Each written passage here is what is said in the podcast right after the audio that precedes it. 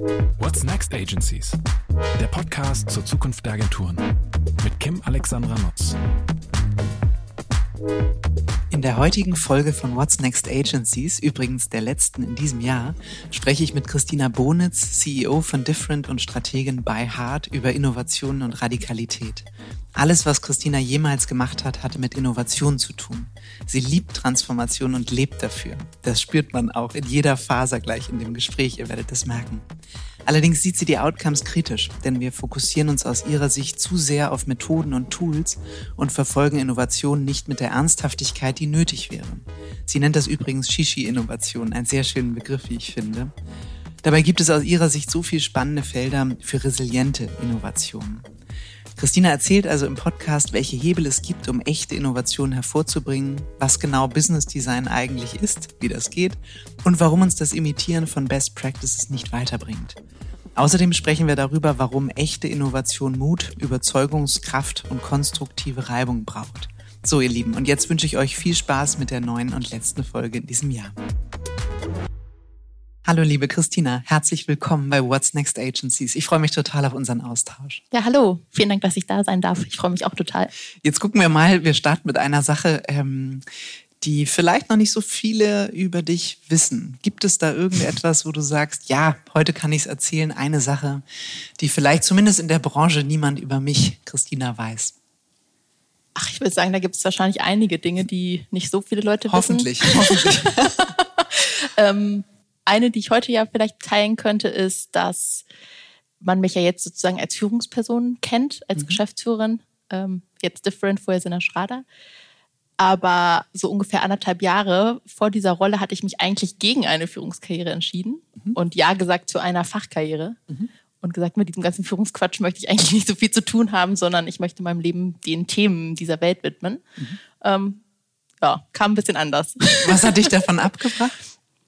Ähm, ich glaube, ich musste für mich einen anderen Führungsstil erkennen. Mhm. Also ich habe sehr, sehr viele tolle Führungspersönlichkeiten um mich herum gehabt, aber es war nichts dabei, wo ich so dachte, oh, das kann ich jetzt einfach so imitieren und so würde ich das auch machen. Mhm. Und darauf hat, hatte ich am Anfang eher so den Schluss gezogen, hm, vielleicht bin ich dann dafür gar nicht so gemacht oder es macht mir auch keinen Spaß. Mhm. Ähm, und als ich dann einfach mal so äh, quasi in eine Führungsrolle einspringen musste, weil eine Kollegin von mir schwanger wurde, mhm. durfte ich einfach mal machen und habe dann, glaube ich, einfach meinen eigenen Weg gefunden und habe den Spaß an der Arbeit mit Menschen mhm. gefunden. Wie schön. Wie, wie gut vor allem für Different, dass du dich doch nochmal anders entschieden hast. ich, ähm, ich, beobachte das schon länger und finde das ganz toll, was du da ähm, treibst. Von daher, also Vielen in der Dank. Fachkarriere wärst du sicher ähm, auch ganz wunderbar gewesen, aber ich glaube, das ist für Different und die Syzygy Group jetzt ähm, ein großes Glück. Genau, richtig schön.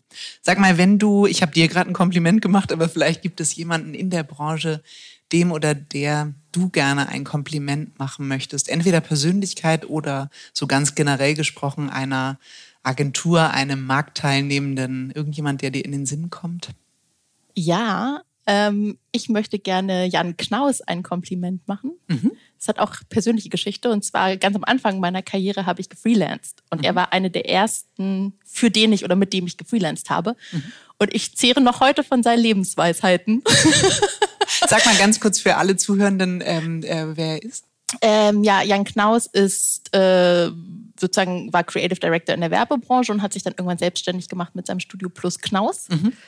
Ähm, macht das, soweit ich weiß, auch noch.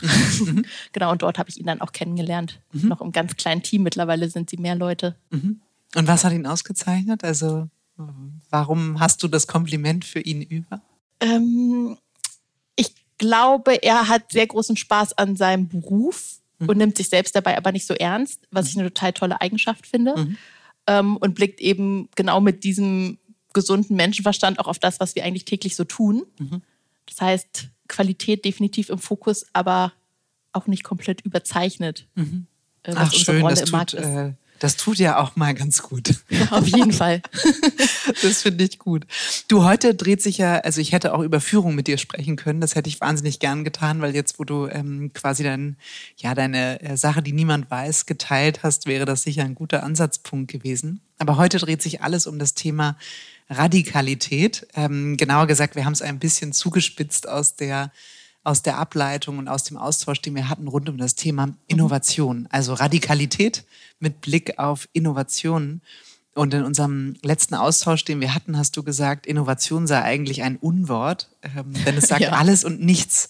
Und in einem deiner letzten Interviews, das ich daraufhin ähm, neugiershalber nochmal nachgelesen habe, fiel auch der Begriff der ähm, Digital-Shishi-Innovation.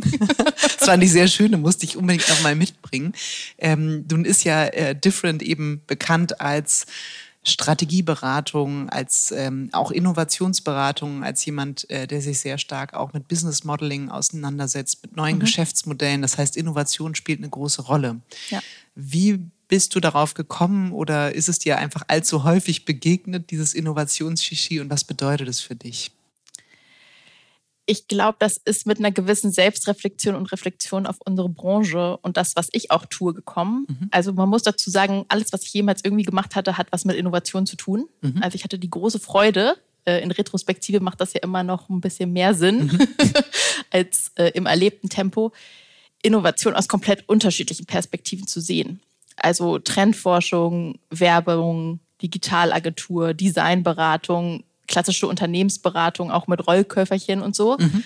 Ähm, von daher habe ich mein Leben lang nichts anderes gemacht als Innovation und mhm. lebe dafür. Also ich mhm. liebe Innovation. Mhm. Aber so ganz selbstkritisch muss man natürlich auch mal gucken, was hat sich die letzten Jahre eigentlich so geändert? Mhm. Und was machen wir da eigentlich? Und mit welchem Anspruch machen wir das? Und was sind auch die Outcomes? Mhm. Und da muss ich sagen, bin ich eigentlich eher enttäuscht. Echt? Erzähl mal, wieso? Weil ich finde, dass wir uns gerade in den letzten Jahren super stark auf Methoden und Tools fokussiert haben, sei es sowas wie agiles Arbeiten oder dann mhm. das Design Thinking Thema, mhm. ähm, dann der Design Sprint. Und ich finde, das hat alles seine Berechtigung und auch ich nutze diese Tools. Mhm. Aber nur weil ich diese Tools nutze, bin ich noch nicht innovativ. Mhm. Ähm, und mir fehlt teilweise einfach der Anspruch. Also ich habe das Gefühl, wir innovieren da, wo es nicht weh tut und wo eigentlich auch kein Risiko steckt. Mhm. Und das meine ich so ein bisschen mit dieser Shishi-Innovation. Mhm. Also wir streuen dann zum Schluss noch so ein bisschen digitales Zauberpulver drüber. Mhm. Aber was haben wir tatsächlich für unsere Kunden und Kundinnen oder auch für die Nutzer und Nutzerinnen geändert? Mhm. Aus meiner Sicht ist das häufig herzlich wenig. Ähm, vielleicht machen wir es sogar teilweise eher komplexer oder komplizierter. als verkauft es sich vielleicht auch besser. Ne? Ja, verkauft sich auf jeden Fall einfacher, mhm. weil das andere braucht sehr viel Mut, sehr viel Anspruch und sehr viel Überzeugungskunst. Mhm. Und ich finde, dass wir uns das alle miteinander teilweise häufig auch zu einfach machen. Mhm. Das ist auf jeden Fall ein schönes, äh, schönes Wort, auch das ähm, Zauberpulver, was du eben noch genannt hast. Ähm, davon, manchmal lebt ja auch, leben die Dinge von der Inszenierung äh, mhm. drumherum. Und ich finde das sehr richtig, ne, was du sagst, dass es so einen Fokus auf Prozesse, Tools, Methodenkoffer gab. Aber die Frage, was hilft eigentlich den Menschen, der Gesellschaft, den KonsumentInnen wirklich weiter? Und es ist ja eigentlich so, die, die Innovationen so wie man sie jetzt sieht und wenn einem die ersten in den Kopf fallen, haben sie ja häufig mit Convenience zu tun. Ja. Ne? Also sie sind dafür da, uns das Leben irgendwie leichter, angenehmer mhm. und bequemer zu machen. Ne? Alles rund um das iPhone, Digitalisierungsthemen. Und da ist ja auch die Frage, ist das, also ist das der einzige Aspekt von Innovation? Weil ich betrachte da so einen Schwerpunkt in ja. letzter Zeit. Ähm, wie nimmst du das wahr? Und welche Art von Innovation könnte es eigentlich auch sein? Also Gott sei Dank gibt es jetzt diesen Punkt, mhm. diesen Wendepunkt. Ich habe lange darauf gewartet, muss ich mhm. ehrlich sagen. Ähm, weil ich glaube, da kommt so ein bisschen das Menschenbild auch zum Vorschein, was wir haben oder auch nicht haben. Also ich habe definitiv nicht das Menschenbild, dass ein besseres Leben ein bequemeres ist, mhm. wo ich dann nur noch ähnlich wie bei Wall-E quasi in so einem Stuhl sitze und mir wird alles geliefert, mhm. sei es jetzt Essen oder Getränke oder Spiele oder was auch immer. Und eigentlich ist Menschsein ja Imperfektion und super viele Facetten, ja. Mhm. Und das sind teilweise, finde ich, auch nicht immer nur positive Facetten, sondern sehr komplizierte oder komplexe. Angst, Trauer, Humor, mhm. Überraschung. So, und ich finde, es wird ja immer sehr viel gesprochen über auch Innovation von Experiences. Mhm. Aber wir haben uns sehr stark darauf fokussiert, alles sehr einfach zu machen mhm. und auch sehr schnell. Und so diese ganzen Emotionen, die eigentlich uns Menschen auch ausmacht, finden im Digitalen aus meiner Sicht gerade noch etwas wenig statt. So, und ich habe eine ähm, total schöne Anekdote, die ich dann immer ziehe. Und zwar haben wir mal für einen deutschen Automobilhersteller ähm, den E-Commerce quasi innoviert mhm. und sollten so den perfekten E-Commerce-Prozess designen. Und natürlich sind auch wir damals in diese Falle getappt, auf jeden Fall schnell und wenig Klicks und so einfach wie möglich ähm, und haben das dann mit echten Menschen vertestet und die meinten so, ich habe jetzt hier gerade keinen Schuh gekauft, also kein Paar Schuhe für 50 Euro, sondern ich habe jetzt irgendwie ein Auto gekauft, worauf ich teilweise jahrelang hingespart habe. Ich würde mir wünschen, dass es hier jetzt so die Konfetti regnet oder mhm. irgendwie so, ein, so eine Musik losgeht oder so.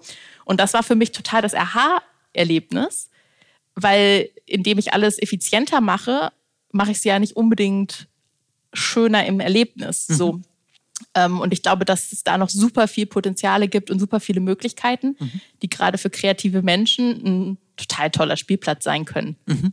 Ja, absolut. Also genau, weg von diesem Mach's nur einfacher, weil das Leben macht ja so viel anderes aus, wie du es gesagt hast, mit den Facetten. Ne? Also ich finde auch nur, wenn man schwierige Phasen hatte, weiß man die positiven wieder zu schätzen. Und wenn ich nur in ja. meinem Stuhl sitze und auf die nächste Chipslieferung warte, dann habe ich natürlich auch ganz, ganz wenig Erlebnis. Ne? Das ist ein schönes, ähm, ein schönes Bild, was du da aufmachst. Auf jeden Fall. Wie ist denn das? Also ihr beschäftigt euch bei Different ja auch sehr stark mit dem Thema Business Design. Mhm. Ne? Also das Gestalten von Business, von Geschäftsmodellen, ähm, von Angeboten, von Produkten. Welche Methoden gibt es denn eigentlich zur Innovationsentwicklung? Also mhm. jetzt können wir sagen, hey, das finden wir super und ich glaube, es gibt niemanden, der Innovation blöd findet. Vielleicht landen wir noch allzu häufig in diesem Convenience-Bereich, aber wie nähert man sich Innovation? Vielleicht auch für unsere Zuhörenden, wenn man anfangen möchte, selber innovativ zu sein. Ähm, was ist so eine, ja, was gibt es für Methodiken? Ja, vielleicht erst nochmal ein, zwei Worte zu, was wir überhaupt mit Business Design meinen, weil ich das auch einen schwierigen Begriff finde. Mhm. Ähm, ich glaube, was, so wie ich es verstehe, geht es darum, eben bei der Innovation nicht nur auf das Marketing zu gucken oder letztendlich das, was der Kunde oder die Kundin dann sieht, mhm. sondern sich eigentlich dem Kern der Unternehmung zu nähern. Mhm. Also schwierigen philosophischen Fragen wie, warum gibt es dieses Unternehmen überhaupt und warum sollte es das vielleicht auch noch in 15 Jahren geben? Mhm. Ähm, wie verdient dieses Unternehmen Geld? Ähm, und das sind häufig die komplexeren Fragen, weil es natürlich auch sehr, sehr viel mehr Anstrengung und sehr viel mehr Mut erfordert, an den Kern ranzugehen mhm. und nicht mhm. nur sozusagen die Hülle drumherum zu innovieren. So. Das heißt, an allererster Stelle steht immer erstmal eine Analyse oder eine Exploration, wo, wo stehen wir da eigentlich? Ne? Was macht uns aus? Teilweise wirklich fast philosophische Fragen, die man sich da stellen muss. Mhm. Das Spannende ist ja auch, dass unterschiedliche Menschen unterschiedliche Antworten auf diese Frage haben, egal ob sie beim selben Unternehmen arbeiten oder nicht. Mhm. Ähm, also sehr viel einfach Verständnis aufbauen für das Unternehmen, aber auch für den Markt und die Kunden und dann natürlich aber auch die Welt, in der wir leben. Mhm. So, und das ändert sich, oder beziehungsweise ist aus meiner Sicht gar nicht so sehr anders, als wenn ich eine Analyse für eine Marke oder sowas mache. Ich glaube, der Scope ist nur wesentlich breiter und auch ein bisschen tiefer, ähm, weil wir uns eben stark mit Systemen auseinandersetzen. Also wir wollen eigentlich nicht mehr diese Quick Wins, das wirst du ja sicherlich auch kennen. Mhm. Ne? Man erarbeitet irgendwie monatelang eine tolle Strategie und dann sagt man, ja, ja, die Quick Wins setze ich jetzt um. ähm, so, das heißt, so diese Systemanalyse ist der erste Schritt. Und dann würde man eben gucken, wo sind eigentlich die Hebel für, für die wahren Wertschöpfungsketten. So, das hört sich jetzt sehr BWLig an. Mhm. Ne?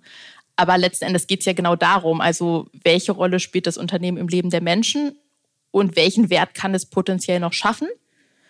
Und dann schließen sich so Fragen an, was braucht es dafür und wie kann es diesen Wert schaffen? Und das sind dann sozusagen eigentlich so die klassischen Innovationen. Ne? Mhm. Und da ähm, arbeitet ihr immer auch mit, weil du eben vom System sprachst und den unterschiedlichen Menschen, egal ob im System oder in, ich sag mal, in Beziehung zum System. Also sind das dann klassische Mitarbeitenden-Interviews, die ihr führt und Workshops, in denen ihr ganz konkret mit so offenen Fragestellungen reingeht? Also wo ihr ganz bewusst sagt, okay, Brainstorming, jeder sagt mal, was ihm dazu einfällt. Ähm, sind das dann auch äh, ja, mhm. kleine Forschungen und Explorationen, die ihr dann anstellt? Also wie nähert man sich diesen jeweiligen Facetten? Ich glaube, das hängt vom Scope an, aber grundsätzlich ist es schon so, dass wir da Forschung betreiben. Ähm, teilweise sind es klassische Stakeholder-Interviews mit unterschiedlichen Ebenen. Also mir ist immer total wichtig, dass da auch unterschiedliche Hierarchien involviert sind. Es bringt einfach überhaupt nichts, nur mit dem Vorstand beispielsweise mhm. zu sprechen. Ähm, was wir aber auch häufig machen, insbesondere wenn das System sehr komplex ist, ist, dass wir wirklich einfach in das System gehen und über ethnografische Methoden einfach ein paar Wochen mitlaufen. Ähm, Ethnografisch heißt, ihr beobachtet? Wir, wir, wir ja. beobachten, ja, danke. Mhm. genau, wir beobachten und stellen sehr dumme Fragen, ähm, um die Verhaltensweisen von Menschen in diesem System ähm, rauszukitzeln. Mhm. Weil vieles, und das kennt man ja von sich selbst, macht man, ohne dass man das merkt. Mhm. Und wenn man mich jetzt fragen würde, ob ich das und das tue, würde ich vielleicht auch Quatsch erzählen, mhm. weil das eben unbewusste, unbewusstes Handeln sind. Das heißt, wir beobachten, wir hören sehr viel zu, wir stellen sehr viele Fragen. Ähm, und dann kommt die Synthese, wo wir eben all diese Eindrücke, Bilder, Fotos, Quotes, also Zitate, Dinge, die wir mitgeschrieben haben, zusammenführen und eben in Insights überführen. Mhm. So. Und in welcher Tiefe oder Breite hängt natürlich auch stark vom Auftrag ab. Mhm. Ne, das kann man von einem eher, ja, können wir auch nur für eine Abteilung machen, wenn es um ein bestimmtes Thema oder ein bestimmtes Produkt oder eine bestimmte, ein bestimmtes Team geht. Es geht aber eben auch unternehmensweit. Mhm. So. Ja, also eine total spannende Aufgabe. Deswegen war ich auch so glücklich, als du gesagt hast, ach, wenn wir reden, können wir über Innovation und Innovationsprozesse reden. Und gerade was du gesagt hast, ne, dieses, wenn wir an den Kern ran müssen, müssen wir eigentlich erst so ja. richtig mutig und konsequent sein. Und ähm, ich hatte ja vor, ich glaube, es ist jetzt bestimmt eineinhalb, zwei Jahre her, ähm, hatte ich ja Jan Pechmann und Alexander mhm. Kiok, die beiden Gründer von Different, ähm, auch hier im Podcast zu Gast. Und damals sprachen wir über diese auch ein Stück weit Neuerfindung oder Weiterentwicklung von Different. Ne? Ja. Da war ja das, äh, das Narrativ gefunden zu sagen, es geht um neues Wachstum. Nee, ja, ja neues, neues Wachstum. Wachstum, war, war richtig. Und daraus auch heute noch, ne, ihr arbeitet ja nach wie vor am System. Ähm, was, äh, wie habt ihr das mit euch selbst gemacht? Weil ich finde, und das ist ja, glaube ich, auch ähm, für die Zuhörenden spannend, wie ist man selber mit sich radikal? Ähm, wie, wie geht man solche Prozesse an? Was sind da so? Ich meine, jetzt warst du nicht so stark involviert, aber du hast viel mitbekommen. Du kennst ähm, vieles auch aus eigenen Projekten, die du begleitet hast. Ähm, wie macht man sowas? Wie habt ihr das gemacht? Die Positionierung des neuen Wachstums gab es ja schon, als ich gekommen bin. Mhm. Die war tatsächlich ausschlaggebend dafür, dass ich auch gekommen bin. Mhm. Ähm, weil ich das so auch von meiner ganzen Person total unterstütze, was das bedeutet. Und wir haben uns ja mit dieser Positionierung auch schon eine große Verantwortung gegeben. Also weil was wir als neues Wachstum verstehen, ist, dass wir eigentlich alles, was wir machen, aus drei Perspektiven betrachten wollen. Nämlich einerseits aus der Nachhaltigkeitsperspektive im engsten Sinne, sage ich jetzt mal. Also ökologische Nachhaltigkeit, regeneratives Wirtschaften, ähm, auch regener regeneratives Haushalten mit Mitarbeitenden. Mhm. gehört für mich auch dazu. Dann die zweite Perspektive ist im Prinzip eine soziale Verantwortung. Das klingt ja erstmal wie so ein riesiger Begriff, ist es auch, aber das zeigt sich, finde ich, auch im Kleinen. Dazu gehört für uns sowas wie beispielsweise Minimum Viable Data, also nur die Daten sammeln, die ich wirklich brauche, anstatt mhm. erstmal alle Daten zu sammeln und mir hinterher zu überlegen, was mache ich eigentlich damit. Ähm, oder im UX oder in der Gestaltung von Produkten und Services eben zu gucken, dass da keine toxischen Patterns drin sind, dass man Leute zu souveränen Kaufentscheidungen bringt, mhm. etc. Und das dritte Thema ist tatsächlich das Systemische, mhm. ähm, dass wir gesagt haben, wir wollen ran an den Ursprung des Übels mhm. sozusagen und ähm, daraus dann die Transformation schöpfen. Und ich glaube, ganz wichtig, wenn man sich so, an, so einen Anspruch setzt, ist immer zu sagen, da sind wir auch noch nicht zu 100 Prozent. Und ich glaube, zu 100 Prozent wird auch niemand für uns da jemals ankommen. Wir fanden es nur super wichtig, uns selbst diesen Anspruch zu geben und diese Ambition zu formulieren. Mhm. So, weil wir reden alle immer sehr viel vom Purpose und dass wir das Leben von Menschen besser machen. Und wir wollen das eben ernst nehmen. Mhm. So und unseren Teil dazu beitragen. Und ich glaube, dass man selbst in, selbst bei Kunden, die jetzt vielleicht nicht im ersten Schritt nachhaltig sind, große Unterschiede machen kann, indem man sich eben ihnen annimmt und zu gucken, was kann man eigentlich trotzdem noch machen. Also wir sind jetzt auch nicht das Berliner, ich sag immer so äh, Hipster, die Berliner Hipster-Agentur, die jetzt nur noch grüne Startups berät, mhm. ähm, sondern wir wollen eigentlich sozusagen das transformative Element sein. So und das bedeutet natürlich äh, radikales Umdenken mhm. und auch eine, einen radikalen Anspruch zu haben an sich selbst. Das fängt, glaube ich, immer im Kleinen an, ähm, an seine eigene Arbeit an das, was das Team so macht, an das, was die Firma so macht und dann letztendlich an das, was die Kundin auch macht. Mhm. So. Und in dem Dreiklang sehen wir das eigentlich auch. Ne? Das heißt, wir haben angefangen, irgendwie über viele Trainings- und Ausbildungsformate sozusagen die Selbstreflexion zu schulen, zu gucken, wie kriegen wir diesen Anspruch in konkrete Methoden übersetzt, ähm, wie kriegen wir das in unsere Projekte reingeframed, ähm, was bedeutet das für Rollen? Also es ist ein großes Thema bei uns, wer macht eigentlich was und welchen Auftrag nehmen wir damit? Ähm, und über diese Selbsttransformation schafft man, glaube ich, dann auch die Glaubwürdigkeit beim Kunden. Mhm. Ähm, und da versuchen wir eben auch, den Auftrag, den wir bekommen, aus genau diesen drei Perspektiven immer zu beleuchten und zu gucken, okay, wie weit können wir es drehen? Mhm. ähm, und ausschlaggebend für uns ist an der Stelle eben sozusagen die, die ernstzunehmende Bereitschaft, sich zu ändern. Mhm. So, wenn die nicht da ist, dann sind wir, also dann wird das nicht funktionieren. So, ähm, aber das ist für uns so das das Zündlein an der Waage. Und wenn diese ernstzunehmende Bereitschaft da ist, und das ist ja auch eine Form von Radikalität, mhm. dann kann es losgehen. Die Offenheit zu zeigen ne, für ja. diese Veränderung. Und wenn du dann oder wenn ihr im Prozess seid, und also ich stelle mir das immer so vor, man fragt die Mitarbeitenden und dann fragt die Kunden und dann gibt es dieses Zitat von Henry Ford, ne? Wenn ich ja. sie gefragt hätte, so Kutsche, Auto und so weiter, dann hätten sie gesagt, schnellere Kutschen. Ja. Und nicht erfindet mir das Auto. Also ich frage mich immer in Innovationsprozessen, auch wenn wir jetzt mal so einen selbstkritischen Blick auf mhm. unsere Branche werfen, wie komme ich denn oder wie bringe ich mich selbst oder wer bringt mich in die Situation, the next curve zu denken und denken zu können? Weil häufig ist man ja in dem, was man gelernt hat, auch so gefangen und ja. kann sich sozusagen die Welt hinter dem Horizont gar nicht so richtig vorstellen. Total. Und ich glaube, das kann auch nicht im ersten Wurf passieren. Mhm. Ähm, und ich glaube, dass das eine Qualität ist oder vielleicht auch einfach ein Skill, den man üben muss, mhm. ähm, wo es ganz viel um Ideen haben, wegwerfen, neu denken, wieder wegwerfen, neu denken. Also so dieses iterative Arbeiten, aber auch schon im Denkprozess ist natürlich super wichtig. Und was ich äh, gemerkt habe oder was wir einfach gemerkt haben, ist das ganze Thema Interdisziplinarität mhm. schon in der Ideation super wichtig ist. Also ich finde, in unserer Branche ist es häufig echt noch so, es gibt Leute, die denken sich was aus ähm, und dann gibt es Leute, die setzen um. Mhm. Und in der Umsetzung ist man ja schon bei, keine Ahnung, Scrum-Teams und cross-funktionalen Teams und so weiter. Da haben wir ja in den letzten Jahren echt große Schritte auch gemacht. Ich finde aber bei der Strategiearbeit ist das noch nicht so. Mhm. Strategiearbeit wird häufig immer noch nur von Strateginnen gemacht. Mhm. Und ich war nie was anderes als eine Strategin und würde sagen, das ist ein Riesenfehler. Mhm. So. Ja, von, also ich meine, jetzt könnte man sogar sagen, bestenfalls von Strateginnen, also im Worst Case, aber ja. ne, es ist trotzdem immer noch schlecht, aber meistens wird es dann ja irgendwie vom Management gemacht. Ja. Die gesagt haben, stimmt. wir haben jetzt eine tolle neue Idee, wir machen das jetzt ab morgen ganz anders ähm, und wir setzen das jetzt um. also deswegen das mal selbstkritisch auf uns, ja. wenn man sich ähm, transformative Ecken vorknöpft, dann kommt es häufig ja auch aus einem Impuls vom Management. Das stimmt. Die zusammensaßen und gemeinsam eine tolle Idee hatten, die ja in sich schon selten divers sind. Ähm, vielleicht von den Skills ein bisschen, ne? da gibt's ja dann Kreation, Beratung, Strategie, also ja. immerhin. Ähm, aber weder altersmäßig noch backgroundmäßig noch ähm, eben nachher sozusagen Umsetzung auch mal gekoppelt. Also auch das finde ich einen total spannenden Impuls, das von Anfang an auch anders zu denken ja. Ne, und anders reinzugehen. Ja, das ist, das ist total richtig und auch total wichtig. Ich glaube, jede Innovation muss eigentlich am Anfang schon vier Perspektiven beleuchten. Ne? Und der Impuls vom Management ist schon einer davon, weil das ist auch ein hm. Learning, was ich gemacht habe.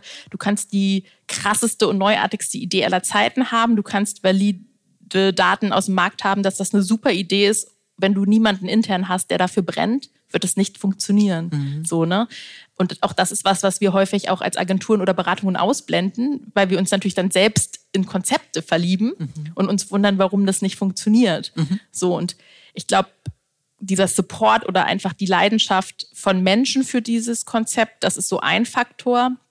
Dann eben natürlich das ganze Thema Markt, Kundenfragen, rausgehen, vertesten und so weiter. Aber ich finde schon, ähm, dass man, gerade wenn man an das Geschäftsmodell denkt und an die Unternehmung als Ganzes, auch so einen gewissen, also so eine gewisse Individualität der Unternehmung in die Innovation einbetten muss. Mhm. Also ich glaube, Best Practices bringen uns nicht mehr weiter, mhm. äh, wo wir einfach sozusagen gut funktionierende Konzepte aus anderen Branchen oder von Wettbewerbern imitieren, kopieren und dann versuchen, damit erfolgreich zu werden. Mhm. Ähm, sondern es muss immer auch sozusagen aus den Stärken der Organisation heraus gedacht werden. Mhm. Und deshalb ist der Analyseprozess am Anfang auch so wichtig, damit wir da so ein bisschen wie Archäologinnen äh, forschen, wo, was ist denn eigentlich die Stärke der Innovation, äh, der, der Unternehmung? So. Ich finde das auch einen total wichtigen Punkt, weil du bist ja sonst immer nur second best in irgendwas. Ja. Also wenn du dir was schnappst von jemandem, der oder die das schon etabliert hat, dann kannst du dich daran robben, ne? aber du ähm, äh, wir hatten das vorhin äh, so nett schon beim, äh, beim Glas Wasser gesagt. Ne? Am Ende gibt es austauschbare Portfolios und Leistungsangebote, aber der ja. Kern der Unternehmen, die kulturelle Identität, ähm, die Stärken kommen ja ganz häufig aus einem Bereich, der sich jetzt nicht am Portfolio oder den jeweiligen Kompetenzen ablesen lässt, sondern aus Überzeugungen, Prinzipien, Werten, Total. Erfahrungen und oder all dem, was die Organisationen ausmacht. Also da sicher auch der systemischere Ansatz, ähm, äh, den du vorhin auch schon beschrieben hast. Und das finde ich total wichtig, auch mit Blick auf Innovation zu sagen, lass uns nicht alles wegschmeißen, weil dann wären wir ja wieder beim Innovationstheater. Mhm. Wir schmeißen alles weg. Radikal heißt alles wegschmeißen, alles neu machen. Ja. Ähm, radikal heißt, glaube ich, schon den Kern zu betrachten, zu berücksichtigen, aber aus dem Kern heraus sich nach vorne zu entwickeln und neue Dinge auszuprobieren. Total. Und dabei irgendwie also nicht irgendwie, sondern Widersprüche verhandeln und zusammendenken. Ne? Und ich glaube, das ist eine der Kompetenzen, die noch am wenigsten flächendeckend da ist. Mhm. In der Vergangenheit haben wir es häufig gemacht, also Nutzerzentrierung war überall, ne? Oder mhm. ist ja auch noch ja. überall und ist essentiell wichtig. Aber es nützt mir eben auch nichts, nutzerzentrierte Produkte zu entwickeln, die kein Geschäftsmodell haben. Mhm. Genauso wenig oder blauäugig ist es, ähm, nachhaltige Services zu entwickeln, die kein Geschäftsmodell haben. So, und das sind eben im, auf den ersten Blick Widersprüche, die es, glaube ich, in Zukunft einfach gilt, zusammenzudenken. Und das ist super anstrengend und man schlägt sich die Köpfe ein in diesem Prozess. Aber das ist notwendig, ähm, um auch resiliente Innovationen überhaupt auf die Straße zu bringen, die dann nicht bei dem erstbesten Gegenwind direkt in Wieder zusammenfallen. Werden. Ja, oder kassiert werden aus ja. Angst. Nee, es klappt doch nicht. War eine ganz blöde Idee. Rückzug, Leute. Rückzug. das ja. stimmt, ja. Und sag mal, mit Blick auf unsere Branche. Das Motto des Podcasts jetzt ja. in dieser Folge ist ja Radikalität. Jetzt hast du vorhin auch gesagt, na ja, so richtig an den Kern wagen wir uns ja nicht. Das war noch eine eher eine generelle Aussage. Mhm. Aber mal mit Blick auf die Agenturbranche, ähm, sind wir da schon radikal genug? Nein. Ganz klares Nein. Das war fast eine einfache Frage. Ja, ne? allerdings. Das war die Warm-up-Frage. Weil jetzt kommt die Frage, warum glaubst du, ist das so? Ähm, weil wir es uns auch zu einfach machen, muss ich mhm. sagen. Also ich glaube, wir verfolgen Innovation nicht mit der Ernsthaftigkeit, weil es auch bei uns etwas ist, was eben nicht wehtut. Mhm. Ne? Mhm. Also wie viele Ausreden hören wir jeden Tag? Ja, der Kunde wollte das nicht oder äh, meine Idee ist es nicht geworden oder das funktioniert so nicht und so weiter. Und letzten Endes sind es Ausreden. Mhm. so. Und ich glaube, es kommt einfach sehr stark darauf an, was für eine Rolle wollen wir spielen. Mhm. Und wenn ich sage, ich möchte die Rolle eines systemischen Innovators spielen, dann muss ich eben auch diesen Kampf kämpfen. Mhm. Da muss ich die Wochen nehmen, die, mir die Wochen nehmen, die es wahrscheinlich dauert, um Menschen zu überzeugen, dass das der richtige Weg ist. Ich habe das Gefühl, wir bekommen einmal Gegenwind und dann wird das aussortiert. Mhm. So, also wir machen uns das an der Stelle, finde ich, wirklich zu einfach. Ähm, natürlich braucht es oder macht es das einfacher, wenn es schon eine vertrauensvolle Beziehung zu einem Kunden oder einer Kundin gibt. Mhm. Ähm, ich finde es auch super wichtig, mal zu beraten, Dinge nicht zu tun mhm. und den kurzfristigen Profit, der mir dann entgeht, in Kauf zu nehmen, um einfach auch eine gewisse Glaubwürdigkeit an den Tag zu legen. Ähm, das hat sich bei mir bislang immer ausgezahlt, mhm. langfristig. Und eben nicht den erstbesten Trend irgendwie umzusetzen und das einfach mal mitzumachen, weil es alle machen, sondern wirklich zu sagen, das wird nichts bringen. Mhm. Ähm, dafür stehen wir nicht zur Verfügung, mhm. ähm, weil wir nicht daran glauben. So und das ist, das ist vielleicht teilweise eine ketzerische Frage, aber ich finde das super spannend, weil wenn teilweise, wenn ich so Kollegen früher oder Kolleginnen gefragt habe, glaubst du denn an diese Idee, die du gerade noch im Workshop total verteidigt hast? Ja, nö. Ach krass. So Wahnsinn. und dann denke ich mir so, ja, ja aber warum? Mhm. Ne? Mhm. Also ich habe das Gefühl, wenn wir so nach Hause gehen und unseren Kindern davon erzählen oder der Nachbarin oder der Katze oder wem auch immer, dann haben wir irgendwie so einen gesunden Menschenverstand dafür, ob das jetzt eine sinnvolle Idee war. Mhm. mhm. Aber in dem Moment, wo wir das Büro betreten, legen wir das irgendwie ab. Mhm. mhm. Absolut. So und das müssen wir ändern. Da gibt es, das kann ich kurz als Anekdote erzählen, einen furchtbar witzigen Spot. Ähm, den ich letztens gesehen habe, da ging es, da sitzen so Freunde am Tisch und jeder erzählt, was er macht. Und es gibt dann einen Hirnchirurgen, der erzählt das und alle Freunde sind total beeindruckt davon. Und dann geht die Reihe weiter. Und dann soll ein anderer ähm, Freund am Tisch erzählen, was er so macht. Und er erzählt dann, ja, sie hätten gerade eine Left-Handed Mango Chutney erfunden und so. Und alle so, ah, okay, krass. Ja, er arbeitet in der Werbung und so weiter. Und ähm, das wäre ein Goldcase und mhm. äh, es wäre also total wichtig, damit hätte er die letzten Monate zugebracht. Und also, mh, hm, aha. Und wie viel habt ihr davon verkauft? Ja, fünf. Und es war wirklich, also es war so lustig, noch, weil wie du sagst, so wie, wie ernsthaft ist das in dem Moment, wo du es aussprichst ja. ähm, und würdest du es deinen äh, Freunden erzählen oder nicht, das finde ich tatsächlich einen guten, ähm, ja, einen guten, äh, nicht Haushaltstest, aber ja. sozusagen ne, ähm, Realitätscheck an der Stelle, auf jeden Fall, ja.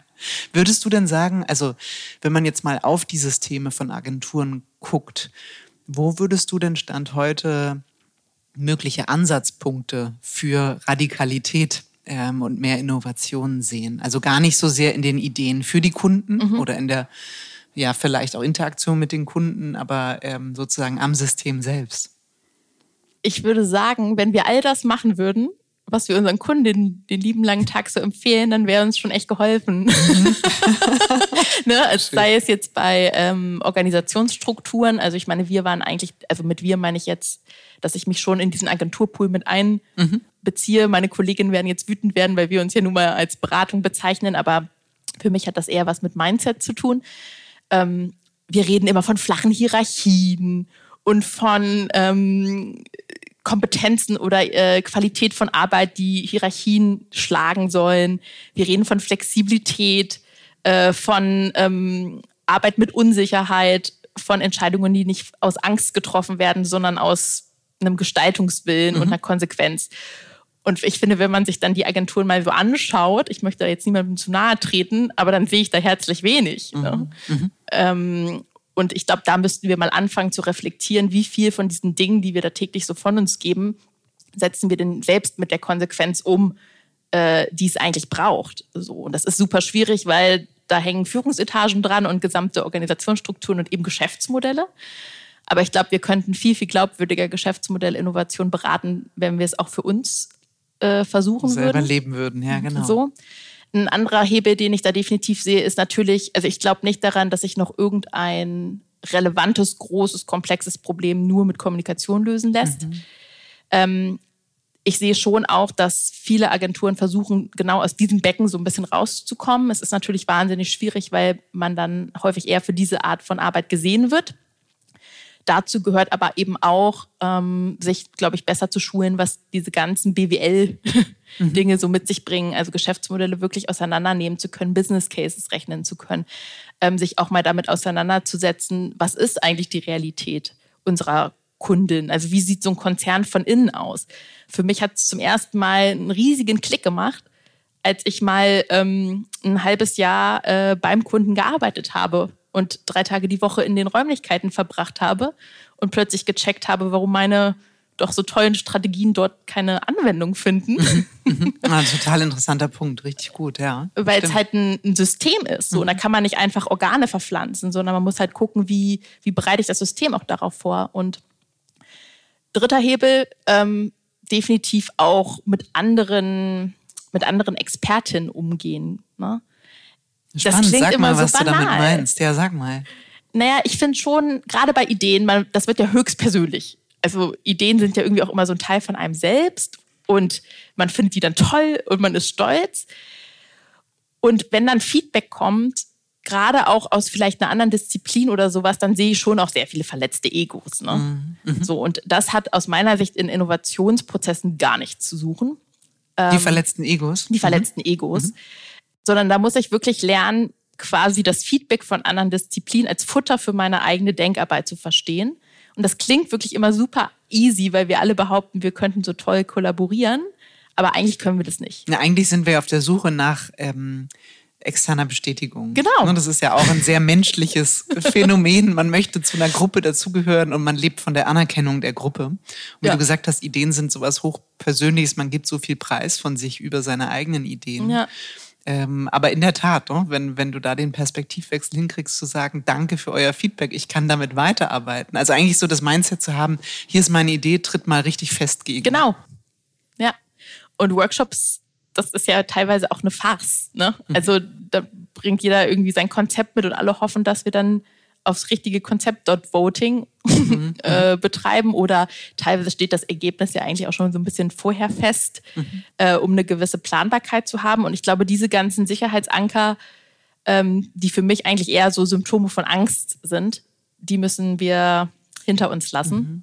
Aber wie du gesagt hast, eigentlich so, wie wir für unsere Kunden arbeiten, weil du hast vorhin so schön erwähnt, ne, wir, wir machen Ideen, wir verwerfen, wir versuchen was Neues, immer auf dem Briefing unserer KundInnen. Mhm. Ähm, das aber tatsächlich auf uns selbst und die Arbeit am System zu ja. transferieren, ist ja ganz spannend. Ne? Warum drehen wir eigentlich bei uns selbst nicht die 15. Runde? Ja. ähm, ohne leidverzerrtes Gesicht. Gut, bei der 15. vielleicht ja, haben wir dann glaub, schon einmal okay. kurz, das ist okay, da darf man einmal jammern. Ähm, aber tatsächlich, also eigentlich ist das Mindset dafür ja schon im kreativen Prozess verankert. Total. Von daher ist es ja jetzt nur die, also nur in Anführungsstrichen, die Leistung zu sagen, von dieser externen Perspektive, in der wir das anwenden, auf uns selbst ähm, anzuwenden. Auf jeden Fall. Deshalb bin ich auch nicht die Person, die jetzt irgendwie den Abgesang auf Agenturen singt oder sowas, sondern mhm. ich glaube eigentlich, dass da die Kompetenzen auch vorherrschen, die super essentiell wichtig sind, um genau diese Sachen zu machen. Mhm. Ich glaube nur der Anwendungsfall oder die Art und Weise, wie wir diese Kompetenzen auch zusammenbringen, ähm, da ist vielleicht noch etwas Verbesserungspotenzial. Mhm, mhm. Ja, absolut, das glaube ich auch. Glaubst du mit, ähm, mit Blick auf die Zeiten, in denen wir im Moment äh, ja sind und wahrscheinlich noch eine ganze mhm. Weile unterwegs sind. Also viele Krisen, wirtschaftliche, gesellschaftspolitische Unsicherheiten, dass Innovationen depriorisiert werden? Ich befürchte das ganz stark. Das wäre auch mal wieder so ein typisch deutscher Move. Mhm. Ja, auf jeden Fall. Absicherung. Absicherung. Äh, Rückzug aufs Kerngeschäft. Und ich halte das absolut für das Falsche. Mhm. Also ich möchte jetzt auch nicht diesen leicht zynischen Satz von mir geben, Krisen sind immer total tolle Zeiten, um zu innovieren, aber es ist letztendlich so. Was ich jetzt in der aktuellen Zeit total, ich weiß gar nicht, wie ich das nennen soll, also was mich echt umtreibt als Frage ist, Rückzug ist ja der Wunsch, etwas zu bewahren. Mhm. Ent, entweder was, was irgendwie gut gelaufen ist in der Vergangenheit oder irgendwas, was ich sehr gut kann oder was ich sehr schätze oder was sehr erfolgreich ist. Und ich finde, wenn man sich in unserer Welt jetzt mal komplett rausgezoomt ein bisschen umschaut, was ist denn da noch bewahrenswert? Mhm. So, und das ist ja eine sehr fiese Frage. Und ich bin jetzt, ich will damit nicht aussagen, dass wir alles wegschmeißen sollten. Das ist nicht das, was ich sagen will. Aber ich glaube. Ja, aber es ist eine Selbstreflektiertheit. Ne? Also sich mal zu trauen, die Dinge zu überdenken. Und ich finde dieses Rauszoomen tatsächlich äh, eine schöne Formulierung dafür. Also ja.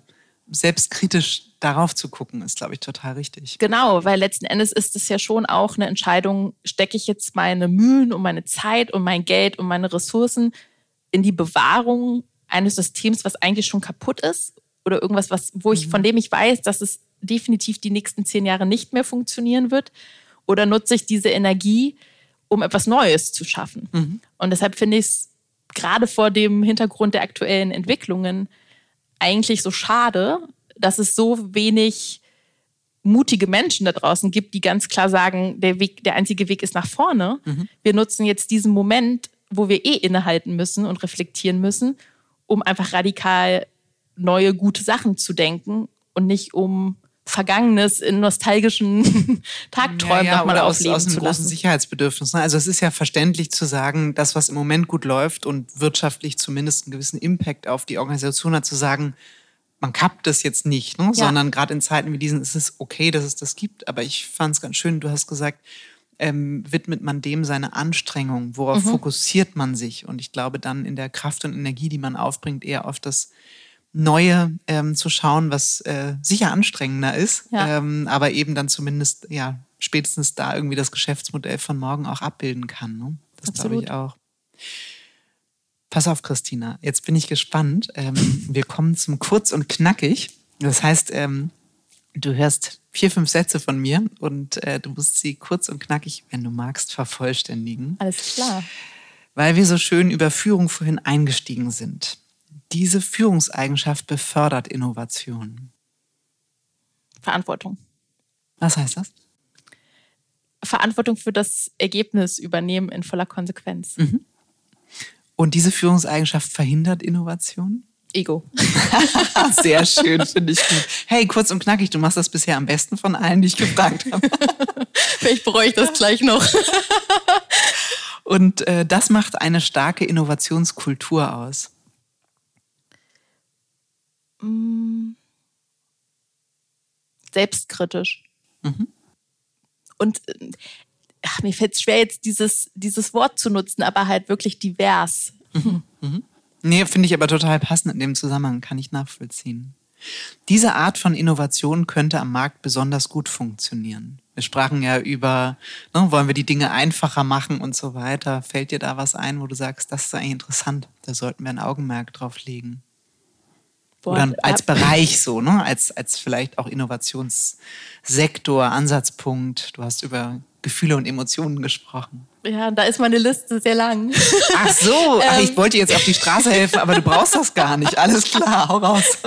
ähm, naja, also ich, was mich schon einfach umtreibt, ist letzten Endes das ganze Thema, ähm, dass bestimmte Produkte ja immer noch für, für gewisse Menschengruppen designt sind. Mhm. So. Und wenn man sich anfängt einzulesen, ist dieses ganze Thema Diverse Health einfach echt schockierend. Mhm. So.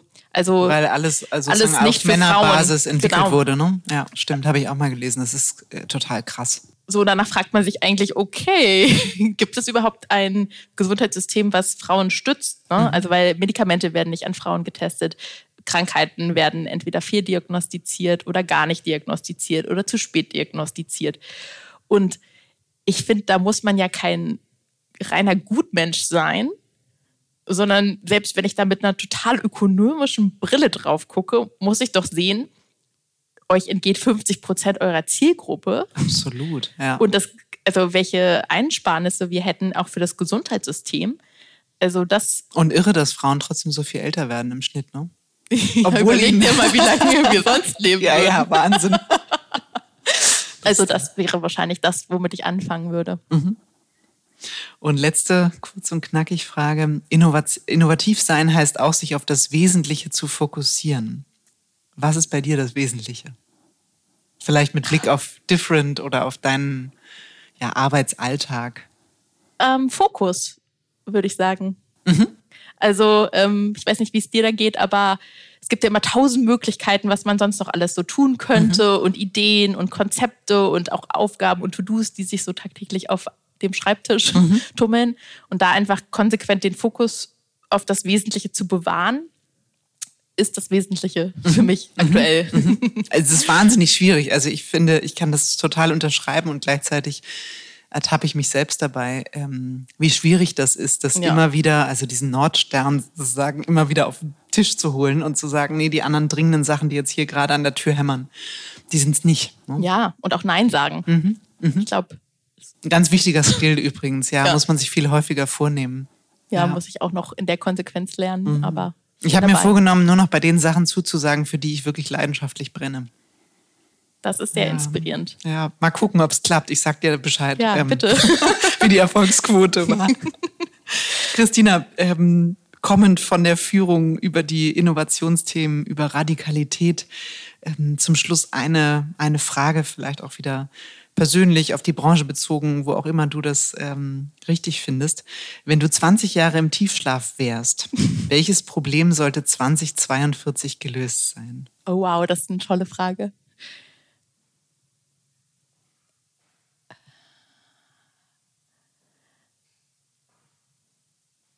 Ja, schon schon das äh, schon die sozusagen die die Integration von weiblichen Bedürfnissen in die Produktlandschaft. Mhm. Das wäre mir schon sehr wichtig, mhm. weil ich glaube, dass der Effekt einfach immens wäre. Von daher hoffe ich, dass ich jetzt 20 Jahre schlafe und aufwache und alles ist schön. Wunderbar. Wir werden das auf jeden Fall noch erleben. ja. Ich danke sehr, Christina. Es hat viel Spaß gemacht. Ja, mir auch. Vielen, vielen Dank.